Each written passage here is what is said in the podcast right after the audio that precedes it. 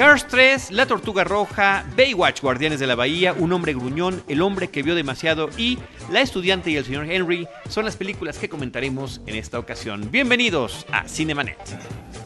El cine se ve, pero también se escucha. Se vive, se percibe, se comparte. Cinemanet comienza. Carlos del Río y Roberto Ortiz en cabina. www.cinemanet.com.mx es nuestro portal, es un espacio dedicado al mundo cinematográfico. Yo soy Carlos del Río y les saludo desde Anchor Sound a nombre de Paulina Villavicencio, nuestra productora, y de Uriel Valdés. Y saludo a Roberto Ortiz en orden de antigüedad. Y bueno, con la alegría de contar con dos eh, presencias femeninas. Así es. Me da muchísimo gusto darle la bienvenida a Diana. ¿Cómo estás, Diana Gómez? Hola, muy bien, gracias y a María Ramírez, por supuesto, la general Lola. Hola, muchas gracias por escucharnos una vez más. Muy contenta de estar aquí. Muy contenta de que va a platicar con lujo de detalle de Baywatch, Guardianes de la Bahía, ¿verdad? Bueno, este, tenemos varias películas que comentar. Es, en esta semana se está estrenando Cars 3 de la casa Pixar. Esta es, pues como su nombre lo indica claramente, ¿verdad? La tercera parte de esta historia, que de alguna manera es uno de los proyectos que más le ha gustado a John Lasseter, pero que al mismo tiempo es la película, en términos de crítica y de gusto del público cinéfilo, la que está, eh, al menos Cars 2, es la que está al fondo de los gustos eh, de la gente que, eh, que, ha visto estas cintas eh, producidas por Pixar, que por cierto tienen un estándar muy alto de calidad, porque, bueno, digamos que en el tomatómetro, en Rotten Tomatoes, las tres películas de Toy Story cuentan con un 100% perfecto, Los Increíbles, Buscando a Nemo y otras cintas producidas por ellos están en noventa y tantos, y realmente la que cae en este pozo sin fin es la película de Cars 2, pero también la de Cars eh, original, la película del 2006, que trataba sobre este vehículo de carreras engreído, presumido, que llega a este pueblito y cuya historia está basada en los recuerdos inspirada más bien, inspirada en los recuerdos de John Lasseter cuando en su infancia su papá lo llevaba a hacer estos recorridos eh, a través de distintas eh, carreteras de Estados Unidos, la Ruta 66 por ejemplo, y donde iban puebleando, cosa que desaparece en el momento en el que entran las supercarreteras o los freeways y que es justamente un detalle que tiene la película. ¿Qué sucede con estos pueblitos que quedan olvidados por completo? Ya no quedan de paso para nada y quedan ahí perdidos. Y bueno, pues así es como se los encuentra McQueen. En la película de esta, mm, esta década, que fue la de Cars 2, eh, se alejan por completo de ese tema. Curiosamente, de manera muy extraña, Mate, la grúa, Mater, es la que se convierte en el papel, en el protagónico de la cinta. Una película que alude al cine de espionaje, de lo, que de lo único rescatable es el score de Michael Giacchino, que me parece que es Ahora Cars 3 se convierte en una especie de carta de amor a la película original. Es una eh, película que ignora por completo a la segunda parte, que está dedicada a lo que sucede con McQueen ahora que ya no es el novato, es un veterano. Y llegan los nuevos veteranos, millennials, les diría yo. llegan, llegan los nuevos corredores y están eh, por completo aventajándolo en todos los aspectos tecnológicos. Eso es lo que pasa con la película, inclusive retoma aquella frase con la que arranca la cinta original, que era además un arranque muy interesante, la pantalla en negro y donde se escuchaban las reflexiones de McQueen justo antes de comenzar la carrera. Soy velocidad, soy veloz, ¿no? Y ahora lo dice titubeando, lo dice eh, con duda y efectivamente esta duda, y eso solamente es la premisa de la película que además se ve en el tráiler, en los diferentes avances que nos han mostrado, sufre, no nada más es rebasado, sino que además sufre un aparatoso accidente y tiene que tener una entrenadora que se llama eh, Cruz Ramírez, que es un personaje femenino, otro vehículo más que tiene que ayudarle a restablecerse para retomar su camino. Y en este momento es cuando McQueen tiene que reflexionar sobre cuál va a ser su papel en el mundo contemporáneo. Y viene una serie de eh, recuerdos y de flashbacks hacia su mentor, que es eh, Doc Hudson, que recordemos que la voz original fue la última película para la que dio una voz y que actuó Paul Newman el legendario Paul Newman. Eh, aquí en México fue Pedro Armendáriz Jr. el que daba la voz a este personaje. Y entonces tiene estos flashbacks y para poder encontrar su papel tiene que remitirse a sus mentores, a los recuerdos que tiene de su mentor y al mentor de su mentor, que es Smokey, el, eh, interpretado por Chris Cooper.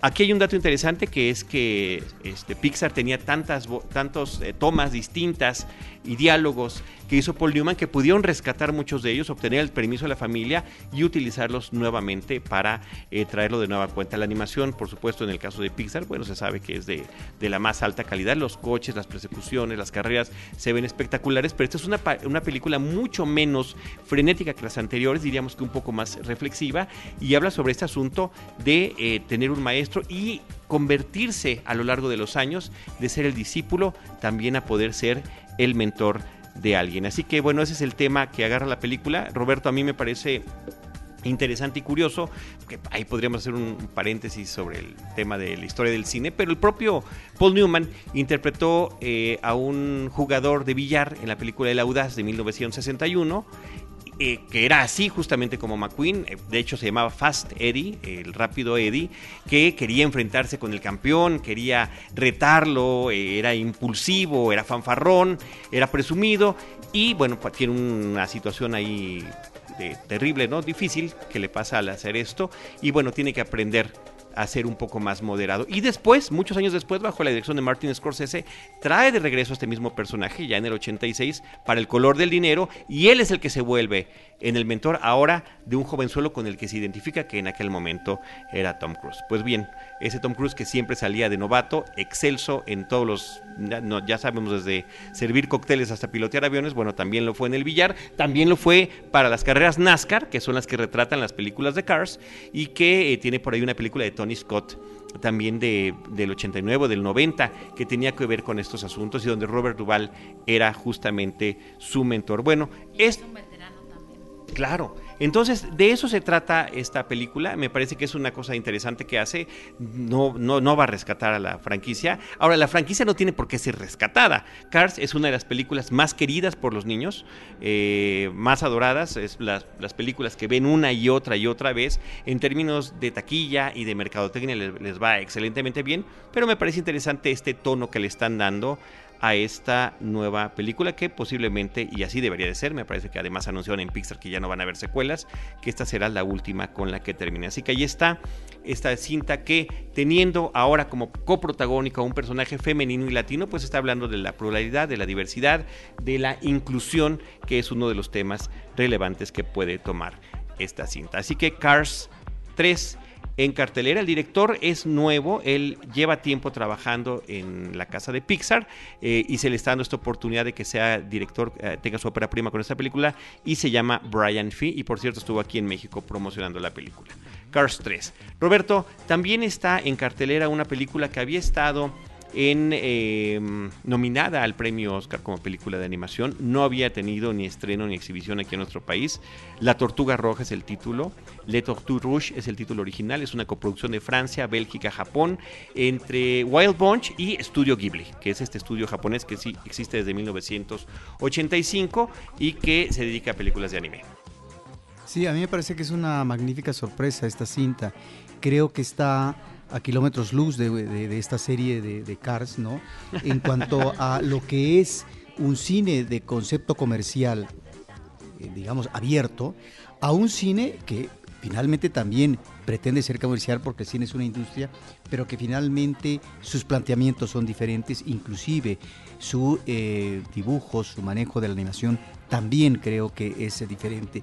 Y en ese sentido, a mí lo que me llama la atención de La Tortuga Roja es este concepto minimalista en la ambientación de un náufrago, porque la película parte inicialmente de un joven que naufraga y queda en una isla en medio del océano, es decir, una isla tropical.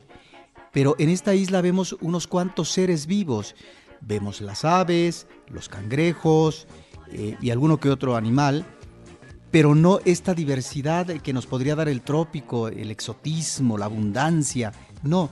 Y en ese sentido es eh, una película que se remite a un dibujo que solamente maneja unos cuantos personajes en cuanto al mundo animal, a la fauna, y bueno, están en este caso el personaje principal y lo que vienen a ser otros personajes como seres humanos. Me parece que es una de estas películas que están invitando al espectador a una reflexión sobre los procesos de la vida, es decir, en esta película vemos un ciclo de vida completo, pero que también, y ahí es donde a la mitad de la película se torna sumamente interesante, y creo que hasta el final, si manejamos la convención narrativa, el público podrá ubicar exactamente eh, de qué se trata la película, y ahí es donde me parece que apelar a una cuestión onírica, a la imaginación del espectador, para que finalmente ubique el desarrollo de sus personajes a partir de una situación extraordinaria, radical, es decir, él está solo en la playa. ¿Cómo enfrentar la soledad? Eso es lo que me parece muy atractivo y que en realidad está planteando varias cosas la cinta. Sí, está planteando también el tema del contacto con la naturaleza, por una parte, y por otra, efectivamente estamos ante una narración, ante un lenguaje cinematográfico que me parece que es visualmente espectacular, que está cambiando entre eh, momentos casi monocromáticos y de repente momentos de gran color. Y sobre todo el tema de la historia Roberto que alude a lo fantástico de una manera que, creo que cada espectador puede interpretar de diferente forma, que me parece que esa es una de las virtudes que tiene la película, a partir del contacto que tiene este individuo con una tortuga roja que de alguna forma, inclusive se ve eso en el tráiler, impide que él pueda dejar esta isla. ¿no? Una isla que efectivamente tiene esos personajes vivos que mencionas. Me parece que el tema de los cangrejitos que están en la playa es un recurso muy interesante que tienen porque son unos cangrejos que sus acciones nos eh, remiten al humor, es el elemento eh, simpático que tiene la película, pero también está este bosque de bambús que es eh, visualmente muy atractivo y que también se convierte en la fuente de ciertos instrumentos que él puede tener y utilizar de distinta manera. Ahora, tú mencionas el aspecto de la naturaleza. Creo que aquí encontramos a un personaje que tiene que conciliar con la naturaleza.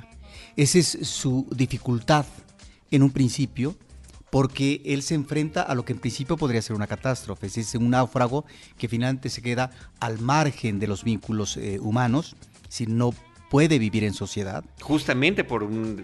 y esta conciliación tiene que ver con la forma como el ser humano tiene que asimilar y finalmente vincularse con la naturaleza, porque aquí vemos dos fenómenos extraordinarios que tienen que ver con el desastre, el desastre de un naufragio y el desastre que puede provocar un tsunami, en donde este tsunami es devastador, eh, acaba prácticamente con un bosque de bambú y en ese, en ese momento es donde también vienen elementos de reflexión por parte de más de un personaje. Y ahí es donde creo que ese es ah, el, el momento tal vez en donde puede caber en uno de los personajes la sensatez en este vínculo cordial, finalmente de aceptación hacia una naturaleza que efectivamente es pródiga, que efectivamente le puede dar sustento en tanto que en un principio está solo ante el mundo, pero que también tiene estos fenómenos naturales que pueden arrasar ¿no? no solamente con el ser humano, sino con la naturaleza misma,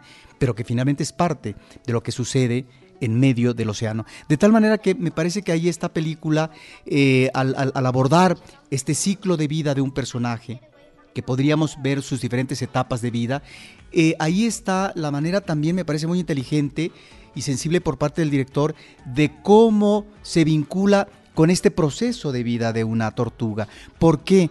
Porque la tortuga, eh, y a mí me tocó hace dos años en Colima, en las playas de, Colima, liberar tortugas.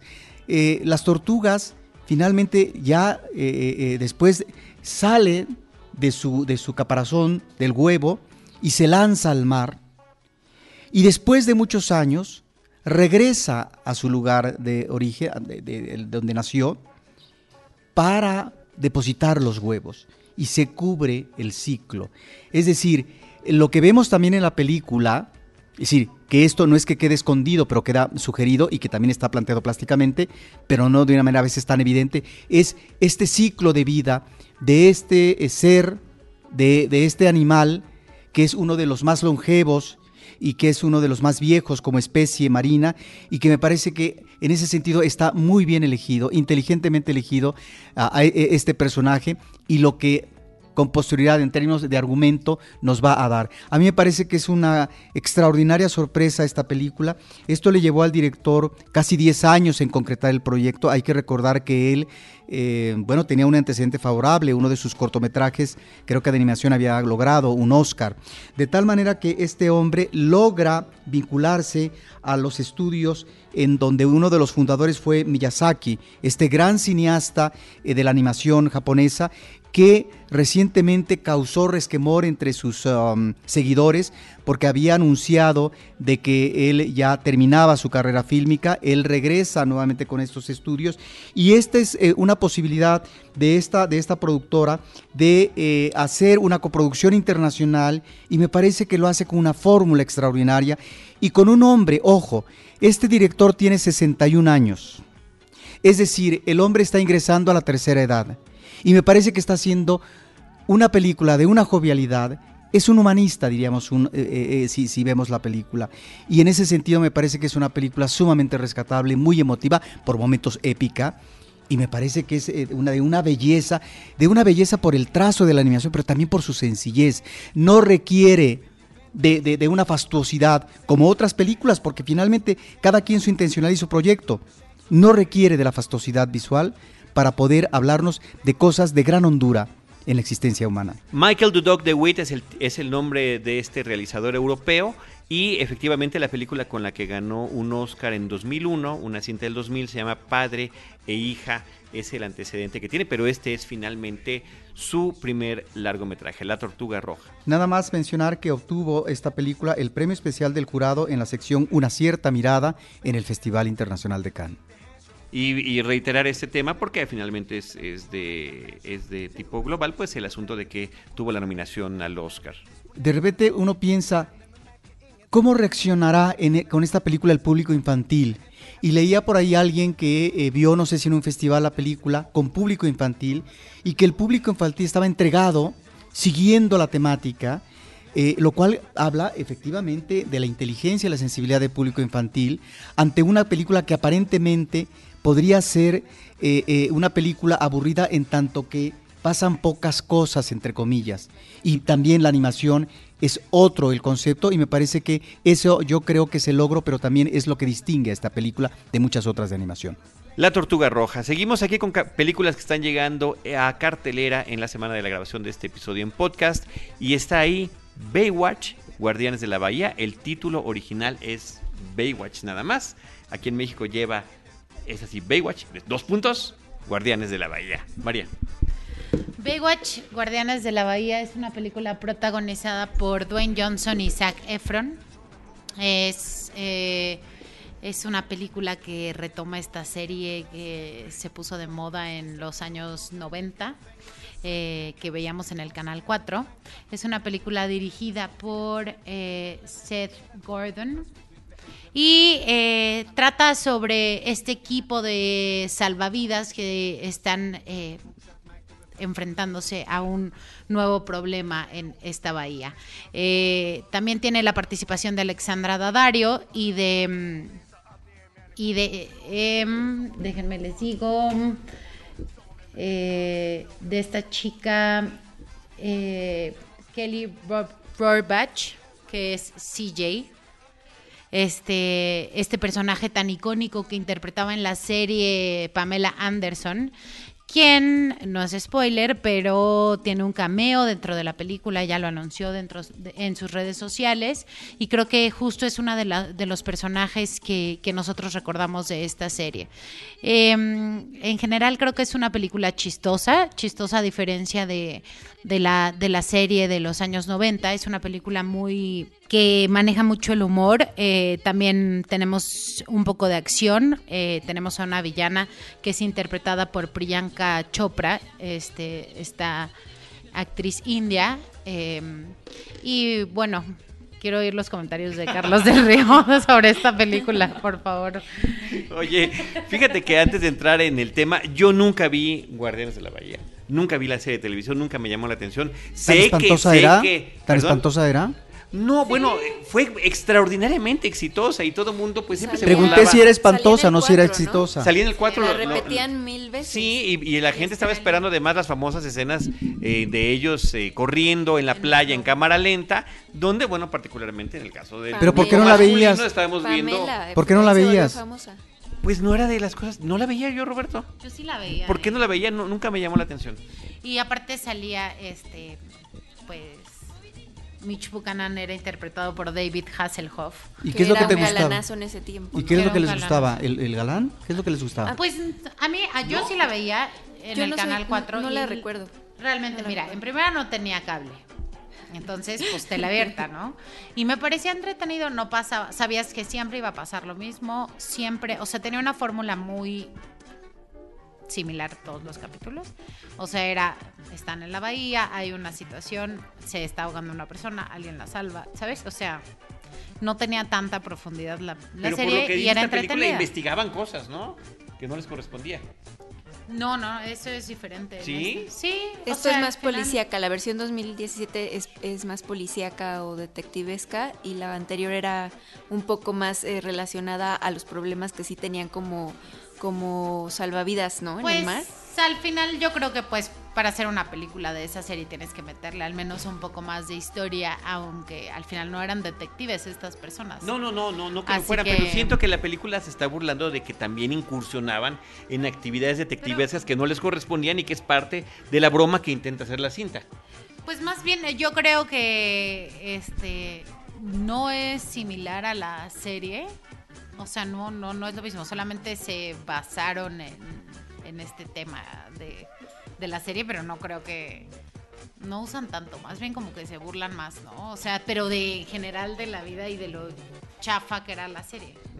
No tanto de este tema de los detectives. Ok, porque siento que es algo de lo que, de lo que se burlaba la película. Nos tocó verla en la función de prensa, a mí y a Diana. Y bueno, yo nada más debo decir algo. Yo, yo cuando las poquitas veces que me reí que fue al principio de la película, me daba, mucho. me daba pena porque Diana es como súper crítica. Pero yo soy alguien que reconoce que Dwayne Johnson tiene un carisma muy especial que efectivamente te hace eh, quererlo. No, recientemente este papel que tuvo, que el personaje animado se parece a él y que la voz es inconfundible y que además canta y demás en Moana me parece sensacional. Zac Efron me parece que también tiene, un- eh, también me lo considero carismático en pantalla, jamás lo vi en esas películas de Teen Idol. Eh, o en sus programas y proyectos que tenía, pero sí en ciertas comedias hay una donde un chavo, este, un, un adulto, eh, como que viaja al pasado y, y vuelve a tener su cuerpo de joven, ¿no? que era el que me parece que esa película es simpática. Y esperaba yo algo similar a lo que pasó con 20 21 Jump Street, que ya inclusive lleva dos partes, que también está retomando el tema de una serie televisiva y que le están dando esta vis cómica y que me parece que eso, en el caso de 21 Jump Street, lo logran hacer muy bien. Aquí a mí me funcionan las bromas como que la primera, tercera parte de la película y de repente siento que se desgasta. Pues mira, empieza como muy forzado. O sea, yo creo que eh, sí cumple la promesa esta película de estos cuerpos esculturales, la cámara lenta, que es lo que decía María, pues haciendo referencia un poco a la serie. Eh, los chistes siento que son demasiado efímeros, o sea, que están como de unos meses y después la gente probablemente no entienda algunos de los chistes. A ver, ¿cómo Y- que, por ejemplo? o sea, sí, como estas referencias a High School Musical, a este Bieber, siento que son como chistes que, que después van a caducar. No sé, ese, ese me Y pareció, un humor, ese me y, entendí. y un humor, un humor muy puberto. Sí. O sea, la verdad, eh, de pronto estos temas un poco escatológicos eh, que manejan con, con un personaje en específico que se llama Ronnie, que es como el, el chistoso, gordito, novato, que yo creo que él es el que tiene toda la carga cómica, eh, la mayor carga cómica entre los personajes, eh, y que lo logra al final de la película, siento que es con el que más eh, logras eh, eh, empatizar, ¿no? Para mi, mi gusto es, es como el, con- con el más natural, ¿no? De todos ellos.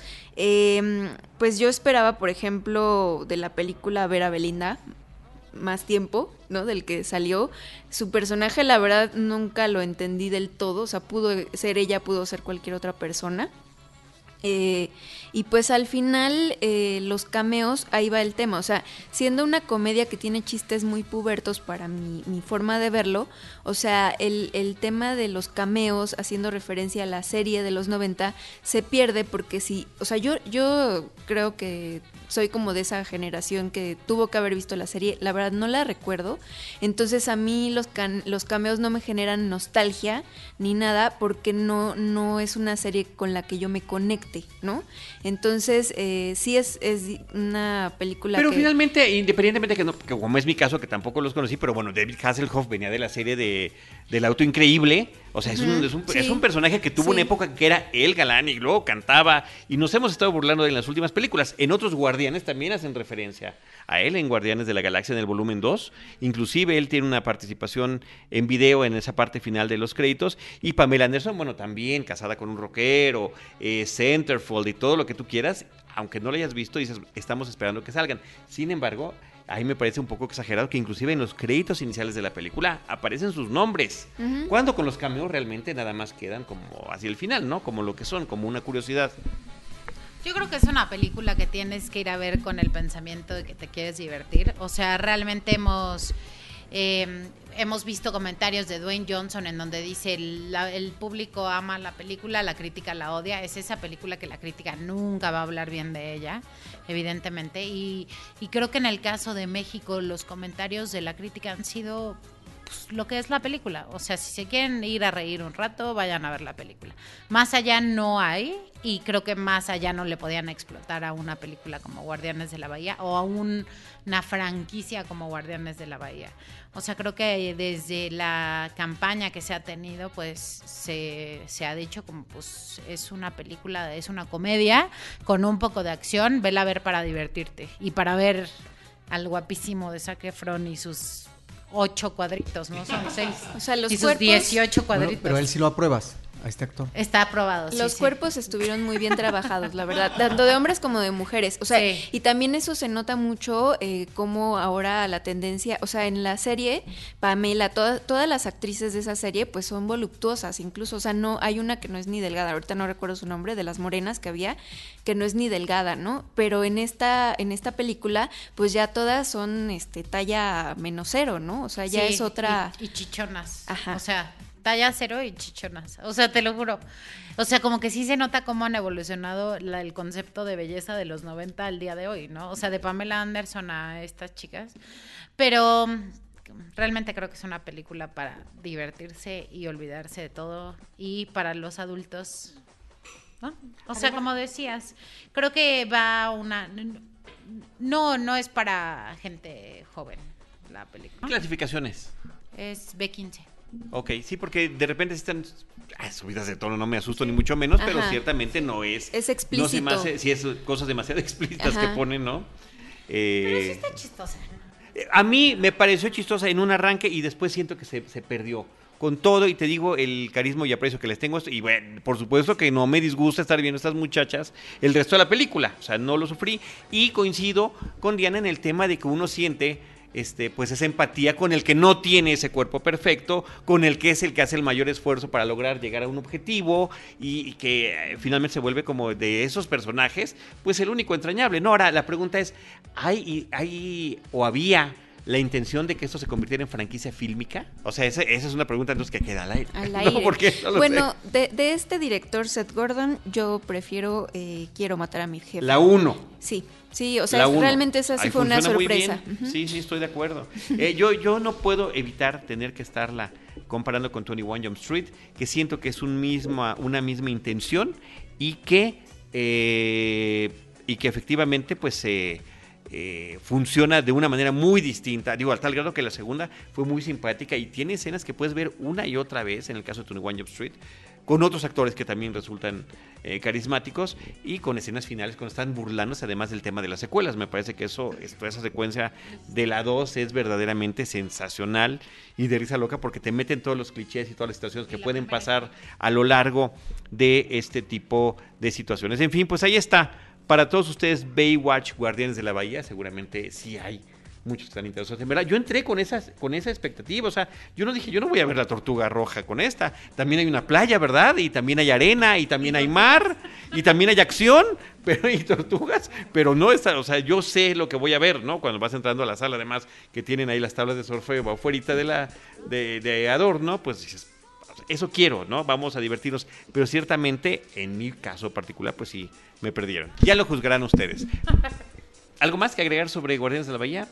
Baywatch, Guardianes de la Bahía. Pues ya dijimos los actores, el nombre del director y eh, que se está estrenando en cartelera. Roberto Ortiz, para entrar a tono con lo que te podría generar una película como Guardianes de la Bahía, vamos a hablar ahora de la película Un hombre gruñón. Bueno, pues sí, no, no la vi.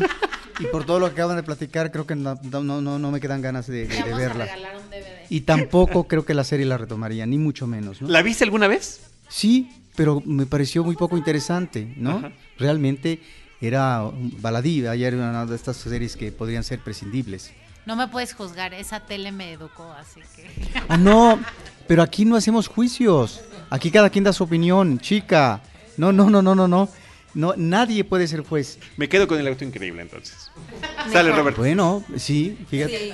Un hombre gruñón nominada también en este Oscar de 2017 a Mejor Película Extranjera. Sí, que ahí es donde a veces dices cómo la academia elige eh, no grandes películas. Esta me parece que es una eh, película eh, de estatura mediana, pero que es interesante. Es una película europea que vale la pena ver porque nos presenta un personaje que ya lo hemos visto en eh, muchas historias, es un personaje ya de la tercera edad, pero es un hombre irascible, gruñón, y que eh, pues no se lleva muy bien con sus vecinos donde vive. ¿Cuál es el problema que lo ha llevado a ese tipo de actitud, a ese tipo de desplantes con la gente? Eh, lo corren de su trabajo, él ya no es el que está eh, regulando los servicios eh, de las casas donde él vive, etcétera. Y, la parte, el detonador por el cual él eh, trata de desprenderse del mundo, que no quiere saber de, la gente que vive a su alrededor, es por la muerte de la esposa. Entonces la muerte de la esposa le lleva a una situación ah, de crisis y eso es lo que resulta sumamente atractivo ya como manejo humorístico. Creo que hay un constante humor negro porque este eh, hombre intenta, y hasta ahí me quedo en términos de la anécdota, eh, eh, pues terminar con su vida. Y siempre hay algo que lo impide. Y me parece que este juego, a partir de este acto en específico, donde la película va a otro tiempo, a partir del flashback de su pasado, es como vamos tratando como espectador de, construir la personalidad de este personaje. Entonces ahí me parece que eh, es eso, la situación de un hombre que está ya en la parte final de su existencia, que no congenia con el mundo, pero en donde también se ve la posibilidad si se puede o no conciliar, si se puede o no uno arreglar con ese mundo en la inmediatez. Ese es el centro de la película, me parece que maneja muy bien su humor y que en ese sentido sí tiene muy buenos momentos, ¿no? Aunque bueno, tampoco es la gran obra y, y me llama la atención que haya sido nominada. Sí, representando a Suecia por esta película. Y no solo eso, Roberto, tuvo dos nominaciones. También estuvo nominada en el rubro de mejor maquillaje, que se lo llevó finalmente eh, Escuadrón Suicida. Suicide Squad, pero bueno, fueron las nominaciones que tuvo esta película que en su título original se llama En Man Some Ether eh, y aquí en nuestro país conocida como un hombre gruñón. Ahora tenemos otro hombre, Diana y Roberto, el hombre que vio demasiado. Roberto ya nos había anticipado esta película hace algún tiempo en circuito cultural, pero esta misma semana eh, Diana estuvo ahí en Cineteca Nacional, no solamente para la función de prensa, sino también para la conferencia de prensa que dio la directora sobre esta cinta que se estrena comercialmente esta misma semana. Así es, eh, pues no sé si Roberto primero quiera comentar algo acerca de la película.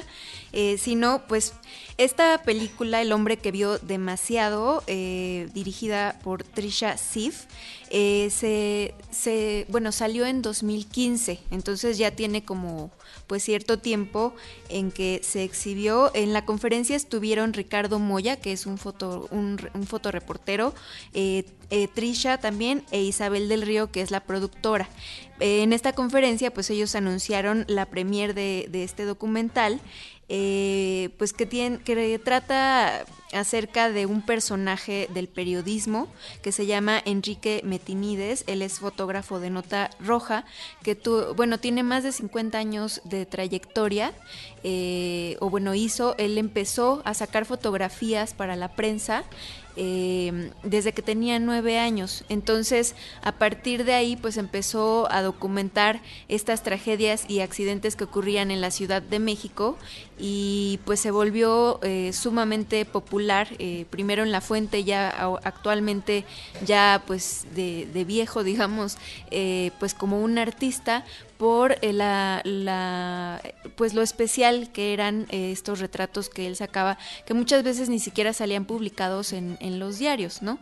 Entonces, bueno, aquí la directora eh, pues nos, nos trata de hacer este retrato de un hombre que tiene particularidades, es todo un personaje eh, hace este retrato de, pues, no solo de cómo comenzó y de, y de su vida, y, eh, tanto familiar como, como profesional, sino eh, de algunas pues obsesiones, de algunos fetiches que tiene, de creo que lo, lo, más valioso de esta película y lo que encanta de ella es que es una persona que te podría contar mil historias, ¿no? Acerca de momentos trágicos eh, que, marcaron la vida de, algunas personas y bueno, también la muerte de otras. Entonces, en esta conferencia, pues se habló de, de la distribución, se habló de que, de que se va a estrenar oficialmente el 16 de junio. Eh, va a estar en los Cinépolis, va a estar seis semanas en Cineteca Nacional, ¿es así, Roberto?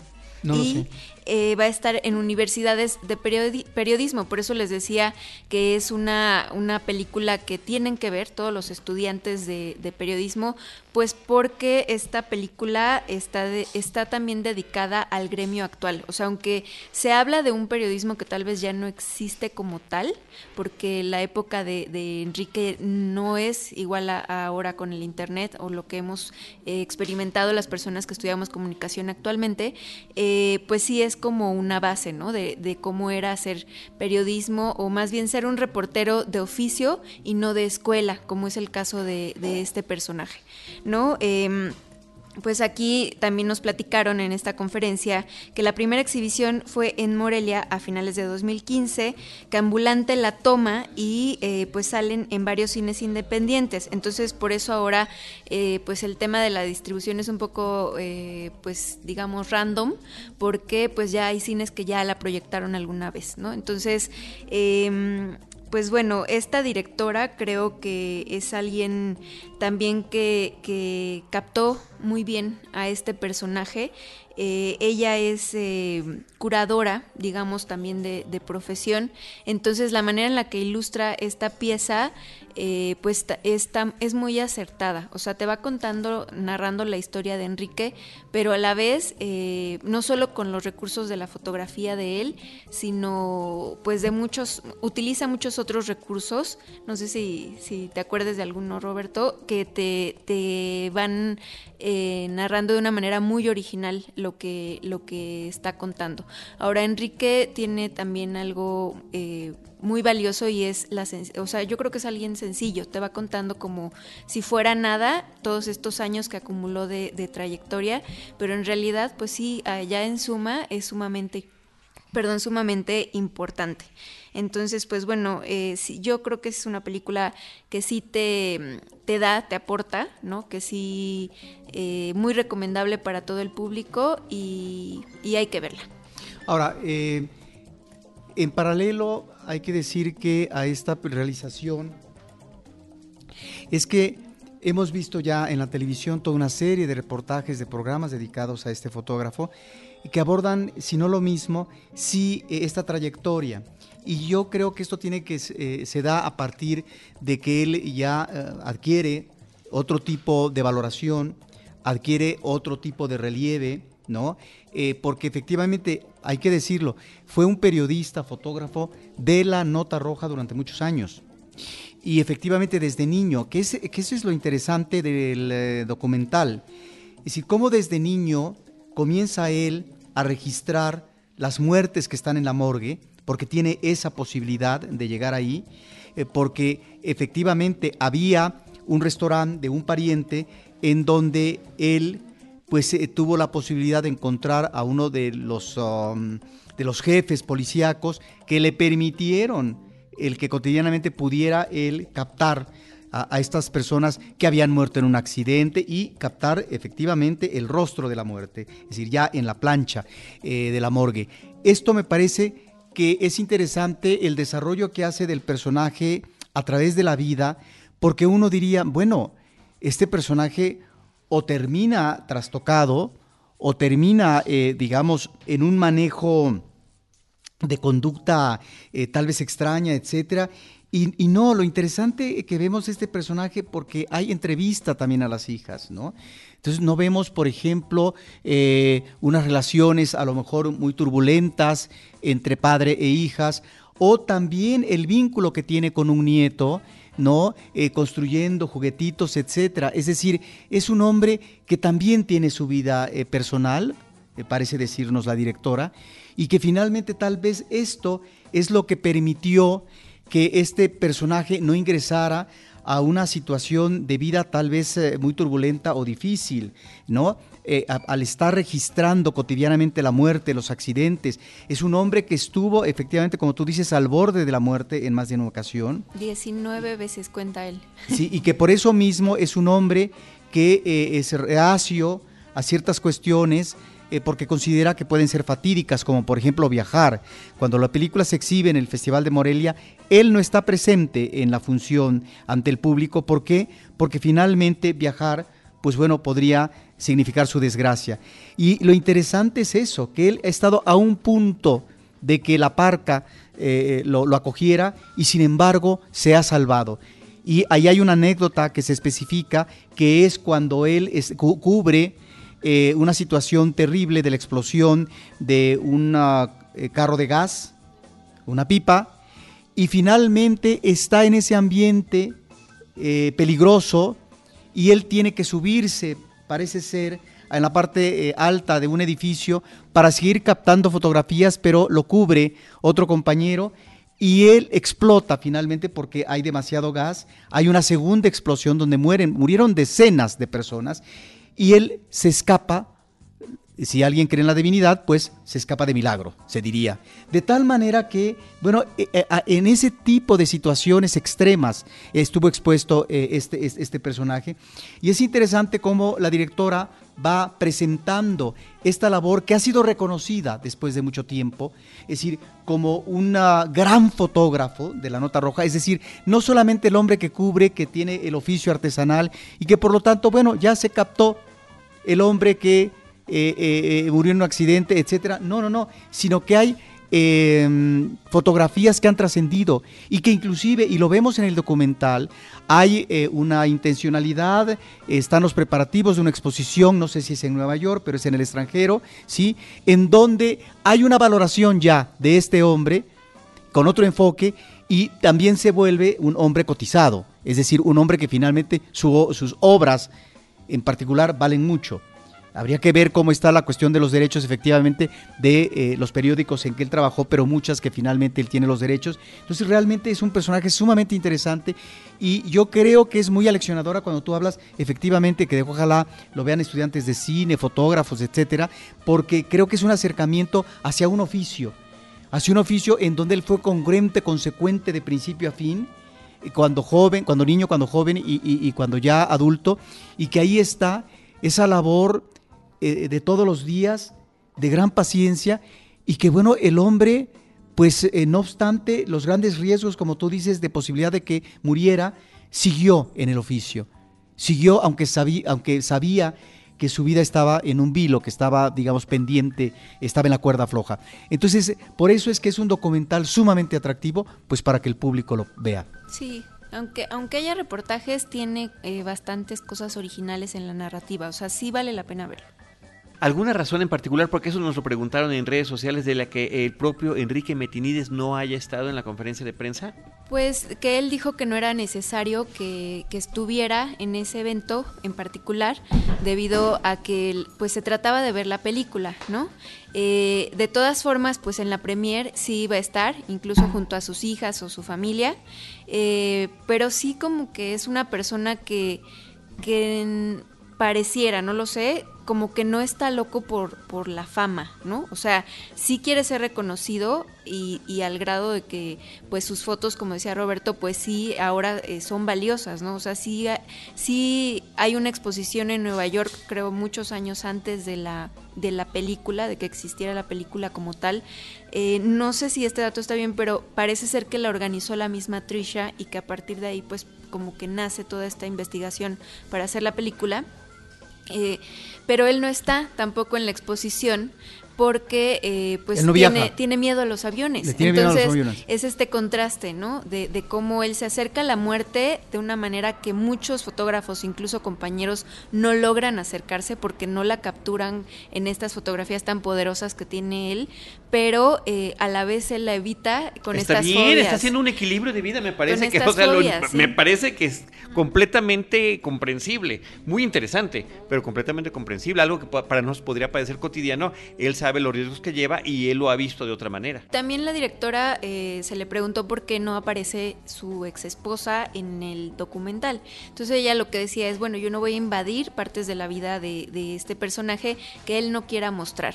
O sea, está mostrando a sus hijas, que son con quienes sí eh, quería mostrar los testimonios que ellas tenían desde el punto de vista de, hijas, pero eh, pues la parte de la pareja la se omitió sí, completamente. Aunque ahí no lo sabemos. a veces eh, en este tipo de, de, registros de un personaje hay cosas en que el personaje permite eh, que se aborden y cosas que no. Igual a lo mejor el mismo fotógrafo eh, se resistió y no quería que, estuviera la, presencia de la esposa y por eso finalmente vemos que las hijas hablan de otra cosa.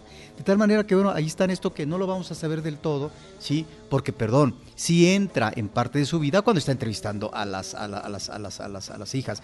Lo más lógico es que, bueno, ¿y por qué no aparece este otro personaje?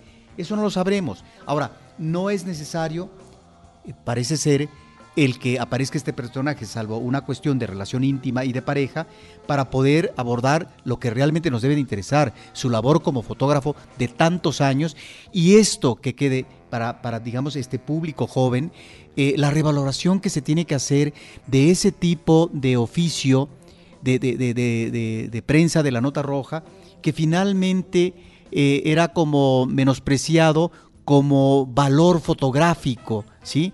Era el registro, pero era el registro que apelaba al sensacionalismo, ¿no? De tal manera que así es como se veían estas fotografías. Y cuando realmente en el documental vemos ciertos encuadres, ciertas tomas, o, la, manera de fijar a través, de plasmar a través de, la, de la lente, la muerte, me parece extraordinario. Y algo también muy interesante a propósito de los accidentes de, un avión, de un autobús de pasajeros, cómo el hombre siempre estaba en el lugar en donde debía de estar.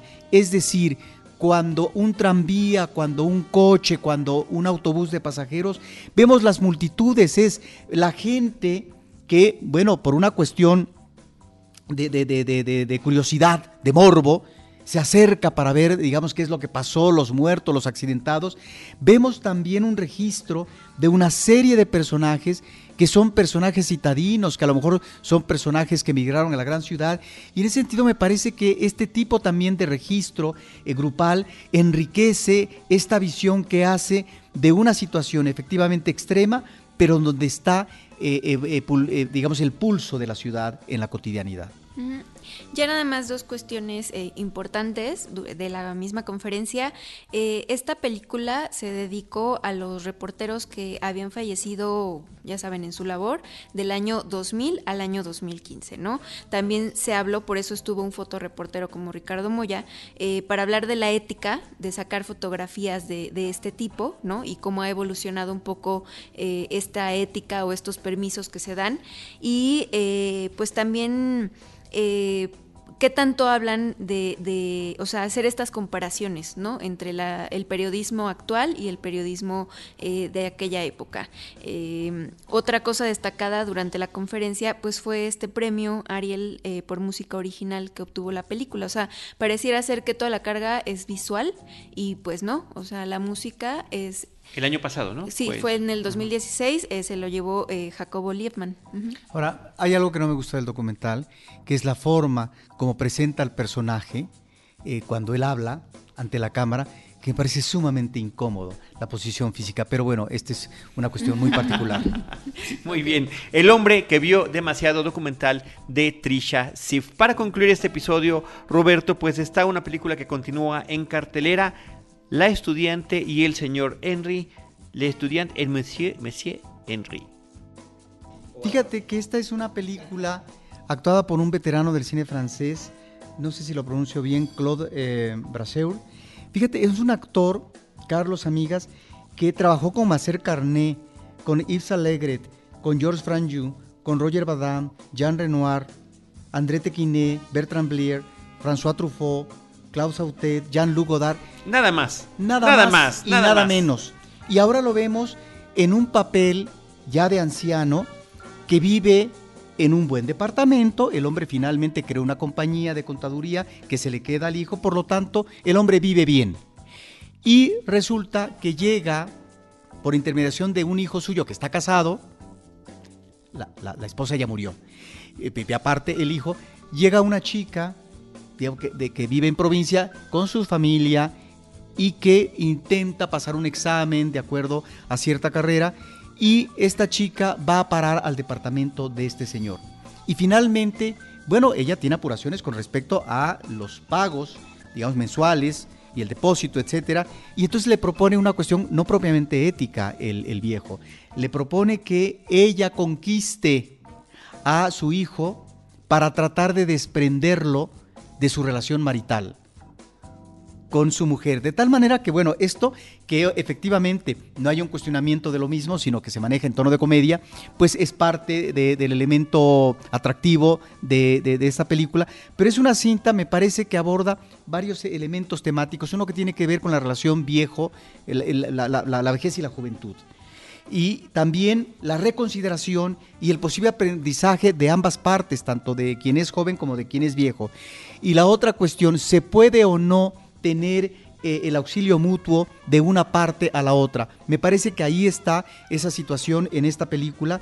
Y lo otro que me parece que está muy bien tratado es que en el caso de la chica joven, lo que vemos son este problema de seguridad, de los miedos, para poder definir un proyecto personal, profesional, que tiene que ver con el arte, en este caso musical. Y ahí es donde me parece que hay algunos puntos interesantes de la, de la cinta y que es, es realmente una cinta que, a final de cuentas, es un homenaje a este actor veteranísimo del cine francés. Iván Calverac es el director de esta película, La estudiante y el señor Henry, que ya tiene un par de semanas en la cartelera comercial.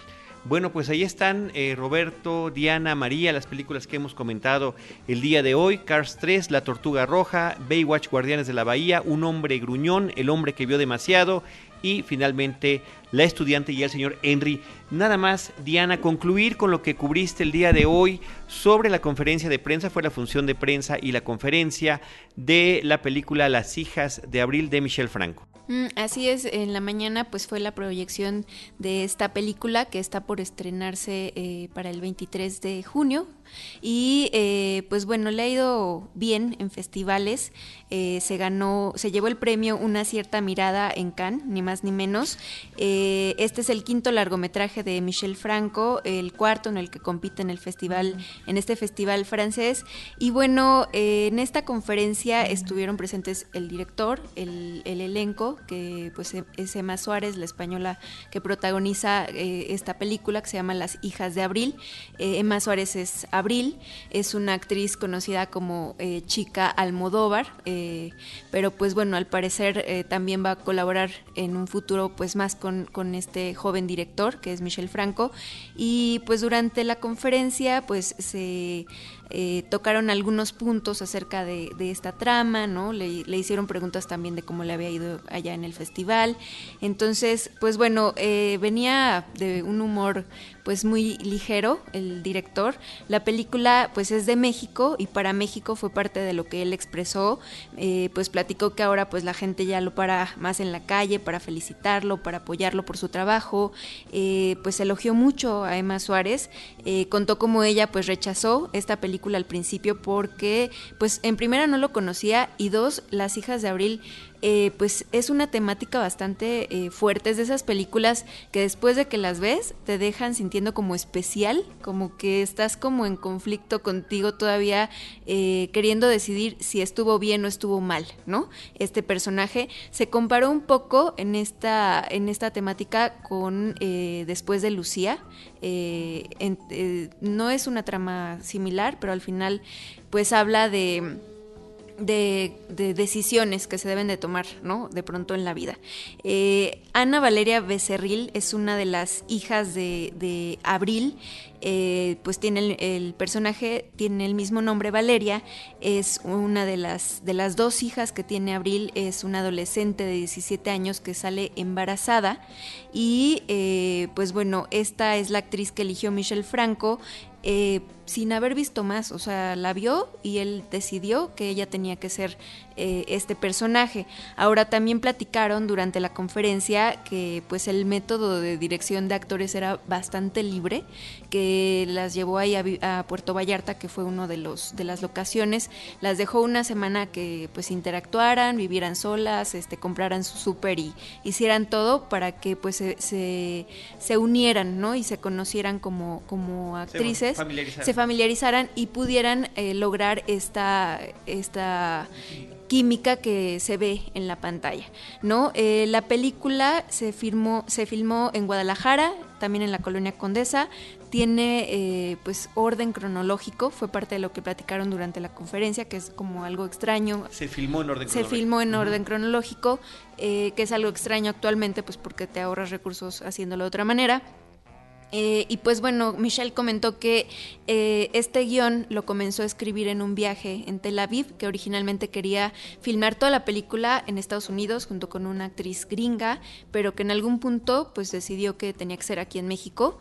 Eh, que pues él siente como que es mejor filmar en un lugar que conoces y pues por eso también eh, no solo esta película Las hijas de Abril, sino los próximos proyectos están eh, pues pensados para trabajarse aquí junto, eh, no solo proyectos de él, sino proyectos que tienen conjunto con Lorenzo Vigas, un venezolano que es ahora su productor en este, en este proyecto en particular, y con Gabriel Ripstein, ¿no? Em, pues bueno, mi opinión sobre esta película es que es una de esas mamás que, que engullen a sus hijos y que de verdad no es spoiler, eh, pues sí, sí, sí los va a dejar así como eh, con un, una inquietud, ¿no? Hasta el final. Muy bien, ya la comentaremos ahora que tengamos oportunidad de verla también nosotros para platicarla para el público. Sí, en una entrevista que le hicimos al director sobre su la película, él hablaba precisamente de su interés de, eh, de seguir haciendo cine en México. Ahora sí, ahora con este premio en Europa, se convierte en uno de los directores eh, que están teniendo un eco muy favorable en este tipo de festivales eh, europeos, ¿no? A diferencia de estos tres amigos que tienen mucho éxito, pero en Hollywood, con otro tipo de vertiente temática, genérica y comercial. Muy bien, pues muchas gracias. Diana, ¿tus redes sociales? Gracias. Arroba de Idalí, ahí pues pueden comentar si están de acuerdo o no con todo lo que platicamos, ¿no? Se aceptan cualquier tipo de comentarios. Muchas gracias. Diana Gómez. María Ramírez. Muchas gracias por escucharnos y me pueden seguir en Twitter y en Instagram como arroba generalalola. Listo, Roberto Ortiz, estamos trabajando en ese Twitter, la gente está eh, de verdad que... Sí, Roberto, insisten mucho, ya está siendo molesto. Entonces ya necesitamos que, tomes cartas en el asunto. Nosotros contestamos por tus necedades, así que... ok, ok. Listo, Robert, muchas gracias. eh, Uriel Valdés, eh, Roberto, María, Diana y yo, Carlos del Río, les damos las gracias por habernos acompañado. Les recordamos las redes sociales, arroba Cinemanet, facebook.com diagonal Cinemanet, Cinemanet 1 en Twitter y Cinemanet 1 en Instagram. En cualquiera de estos espacios, nosotros les estaremos esperando con cine, cine, cine. Cinemanet termina por hoy. Más cine en Cinemanet.